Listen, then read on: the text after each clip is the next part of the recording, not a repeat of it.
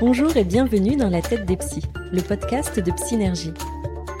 Je suis Delphine Pi, psychologue spécialisée en thérapie cognitive et comportementale. Je propose des suivis à mes patients et patientes sur Psynergie, l'application de psychothérapie par chat vidéo. Dis-moi, est-ce que quand tu penses psy, tu imagines encore un homme plutôt âgé avec des lunettes au bout du nez et qui prend des notes dans un petit carnet? Alors si c'est le cas, tu risques d'être étonné par ce podcast qui te propose de rentrer dans la tête des psys. Pour découvrir les psychologues comme tu ne les as jamais entendus, c'est parti. Entre dans la tête des psys tout de suite avec Synergie.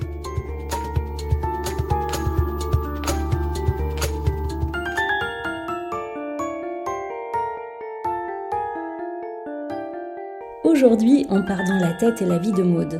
Récemment diplômée, elle s'est pourtant rapidement spécialisée dans l'accompagnement des patients souffrant d'anorexie mentale. Maude nous dit tout sur ce trouble des conduites alimentaires et les moyens de s'en libérer.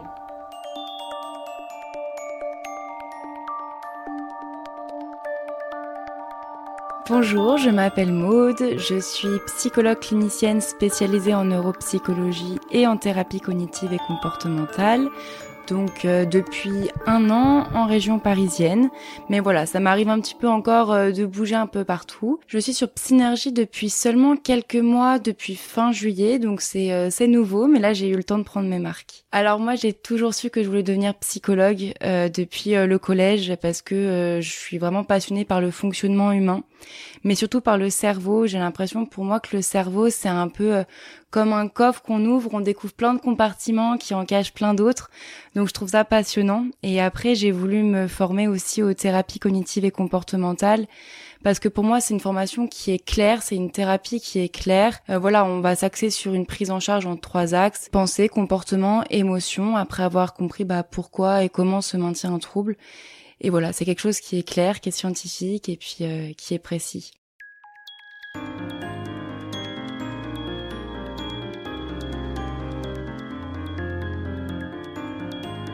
Donc euh, pourquoi est-ce que euh, je me suis intéressée à l'anorexie mentale? Parce qu'en fait, euh, c'était après un stage en première année de licence.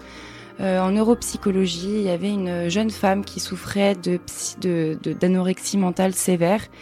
Et en fait, ça m'avait marqué à quel point quelque chose d'aussi naturel que de manger pouvait être aussi problématique pour une personne et entraîner bah, une altération des capacités cognitives telles et j'ai voulu euh, venir euh, en aide à ces personnes euh, par la suite. Donc l'anorexie, souvent on pense que c'est un caprice d'une jeune femme, voilà, qui veut perdre un petit peu quelques kilos, mais pas du tout. L'anorexie mentale, c'est un trouble du comportement alimentaire, mais c'est surtout le trouble psychiatrique qui tue le plus de monde. Donc c'est un vrai problème de santé publique. Donc en fait, dans l'anorexie mentale, qu'est-ce qui se passe? La personne, elle euh, restreint ses apports énergétiques euh, donc de deux manières possibles, soit quantitative, soit qualitative. Donc quantitative, elle réduit ses proportions, euh, ses portions alimentaires, et qualitative, elle va choisir des aliments à faible densité calorique. Et puis au début, elle va être dans une phase de lune de miel, donc c'est-à-dire qu'elle va se sentir bien, elle se sent puissante. Euh, voilà, elle a perdu ses quelques kilos, euh, les, son entourage lui fait des compliments, donc tout se passe bien. Et puis rapidement, euh, en fait, cette phase de lune de miel, elle disparaît pour laisser place plutôt à de la tristesse, de l'irritabilité, parfois même de l'agressivité. Et puis des difficultés cognitives comme par exemple bah, des difficultés à se concentrer, des pensées obsessionnelles autour de l'alimentation, du poids, du corps. Et puis, euh, bah, à ce moment-là, avec tout ça, euh, s'en vient aussi une déformation euh, de l'image du corps qu'on appelle la dysmorphophobie. Donc la personne devant le miroir, elle se voit pas maigre, elle se voit soit normale, soit grosse. On a parfois des personnes qui ont un IMC très bas, à 13, 14, et qui pourtant peuvent se voir avec un IMC de surpoids c'est assez impressionnant, donc c'est vraiment un problème au niveau du cerveau. Et puis à ça s'ajoute la peur de prendre du poids, bien sûr, mais euh, il y a aussi de plus en plus d'études qui montrent qu'on aurait surtout euh, un plaisir à la perte de poids. Euh, donc comme si c'était une addiction comportementale où en fait on a une addiction à la restriction et à la perte de poids.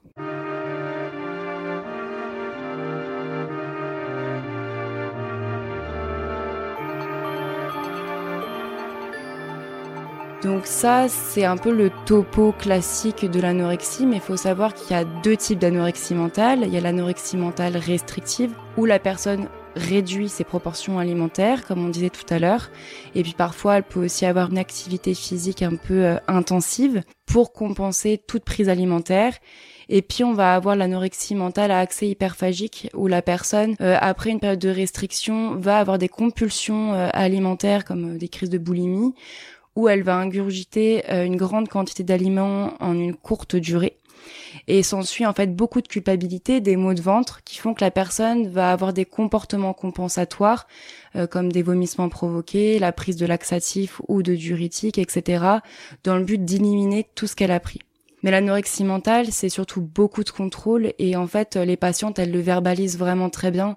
Elles le disent, si jamais je contrôle pas mon poids, si je contrôle pas ce que je mange, je me sens pas bien. Et euh, c'est vraiment un problème pour elles et c'est là où on comprend bah, quel type de personne peut être touché par l'anorexie mentale, souvent ça va être une donc les facteurs sont biopsychosociaux comme dans tout euh, trouble psychiatrique et psychologique. Mais en gros, faut imaginer sur le, le tableau clinique typique une personne au tempérament anxieux, qui manque de confiance en soi, qui souvent a des exigences élevées, qui a un tempérament assez perfectionniste, euh, parfois aussi qui a vécu des expériences négatives euh, comme du harcèlement, des abus sexuels qu'on retrouve mais c'est pas systématique.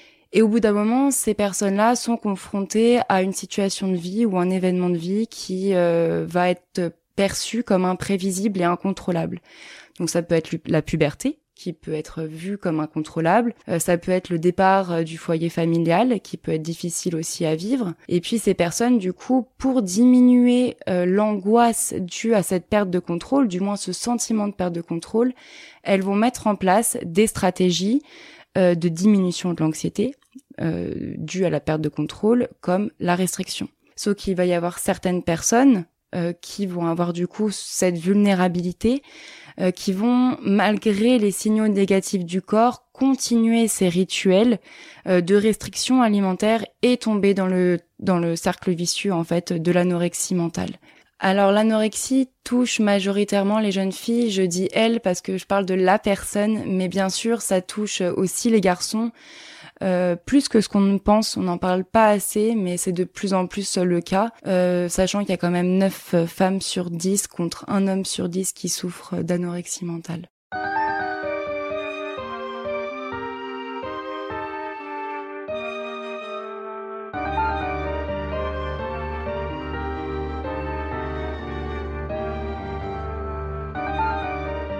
Donc l'anorexie mentale, ça se soigne. Euh, voilà, en complément dans une équipe pluridisciplinaire avec euh, une prise en charge somatique avec un médecin, un nutritionniste ou un diététicien, euh, un psychiatre et nous, dans la TCC, on va travailler donc euh, sur les émotions, euh, le comportement, les pensées. Euh, on va faire beaucoup de psychoéducation au début parce que le but c'est de faire sortir la personne du déni. Elle sait pas qu'elle est malade, la personne. Elle est bien dans son trouble et elle veut pas en sortir. Donc le but c'est déjà ça, c'est de motiver la personne à voir tout ce qu'elle a perdu avec la maladie et voir tout ce qu'elle peut retrouver. Donc on va faire beaucoup de psychoéducation en collaboration avec le diététicien. Et puis une fois que ça c'est fait, on va travailler sur bah, la restructuration cognitive euh, la personne elle a plein de pensées irrationnelles comme euh, les féculents, la matière grasse, les protéines, ça fait grossir. Euh, si je prends du poids, j'ai pas de valeur. Si je craque, je suis faible. Les gens peuvent m'aimer uniquement si j'ai un poids qui est faible, etc. Donc on va faire un gros travail là-dessus. Et puis, il va falloir aussi s'exposer aux aliments qui font peur, aux situations un peu imprévisibles, les repas en famille, les repas avec les amis, une sortie, un imprévu. Et puis, on va donner des stratégies de respiration, de régulation émotionnelle euh, à utiliser en cas de grosse anxiété avant, après le repas, comme la respiration en carré, la cohérence cardiaque. Donc voilà, on va faire tout ça une fois que ce gros travail il est fait, euh, que la personne a retrouvé un poids, euh, on va dire, acceptable. Euh, on va travailler aussi sur les valeurs parce qu'en fait, un des freins euh, à vraiment à la guérison complète, si je peux la, nommer ainsi, c'est mais qu'est-ce que je vais être euh, quand j'aurai plus l'anorexie? À quoi je vais penser? Qui je suis? Parce que la personne s'identifie par sa maladie. Donc le but, c'est de retravailler sur les valeurs, voir ce qui est important pour la personne, la diriger vers des activités qui sont importantes pour elle. C'est un travail de longue haleine, mais on y arrive. Il y a des rechutes, ça fait partie de la de la guérison et il faut pas baisser les bras il faut continuer et on s'en sort. La preuve avec euh, une patiente euh, euh, qui, que j'avais vue en stage sur une fin de thérapie, sur sa dernière séance, elle, elle avait dit une phrase qui m'a marquée et qui me donne encore des frissons aujourd'hui. Elle avait dit cette année, je ne reprendrai pas la, la, musculation qui me maintient dans un contrôle, mais je vais m'inscrire à la danse parce qu'ici, il faut lâcher prise pour réguler mes émotions autrement que par la restriction. Et j'avais trouvé ça, enfin, fabuleux parce que cette personne, je sais qu'aujourd'hui, elle s'en est sortie.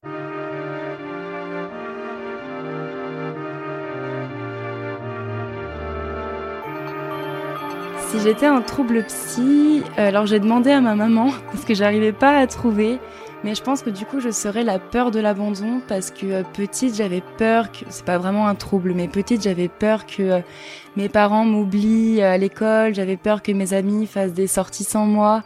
Encore aujourd'hui, j'ai peur que mon petit copain me quitte pour quelqu'un, une psy qui soit pas trop dans l'émotionnel. Donc voilà, je dirais que je suis la peur de l'abandon. Le pire cliché euh, qui m'énerve sur euh, les psychologues, c'est ces personnes qui disent euh, ah non mais toi t'es payé pour dire mm et du coup j'ai envie de dire à ces personnes mais dans ce cas-là venez vous exposer à la thérapie cognitive et comportementale pour vérifier si vos croyances irrationnelles sur la psychologie est vérifiées ou non.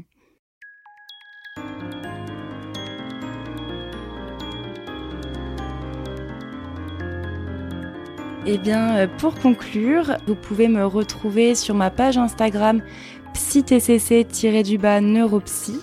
Euh, si vous voulez en apprendre plus sur les euh, troubles psychologiques et neuropsychologiques, vous pouvez bien sûr me retrouver sur Psynergie. Et également, avec un ami, on est en train de terminer d'écrire un e-book qui s'intitulera 10 phénomènes psychologiques à connaître. Comme ça, là-dedans, on donne un petit peu des astuces que vous pouvez mettre en application euh, si vous sentez que vous vous reconnaissez dans un des 10 troubles psychologiques assez récurrents qu'on retrouve.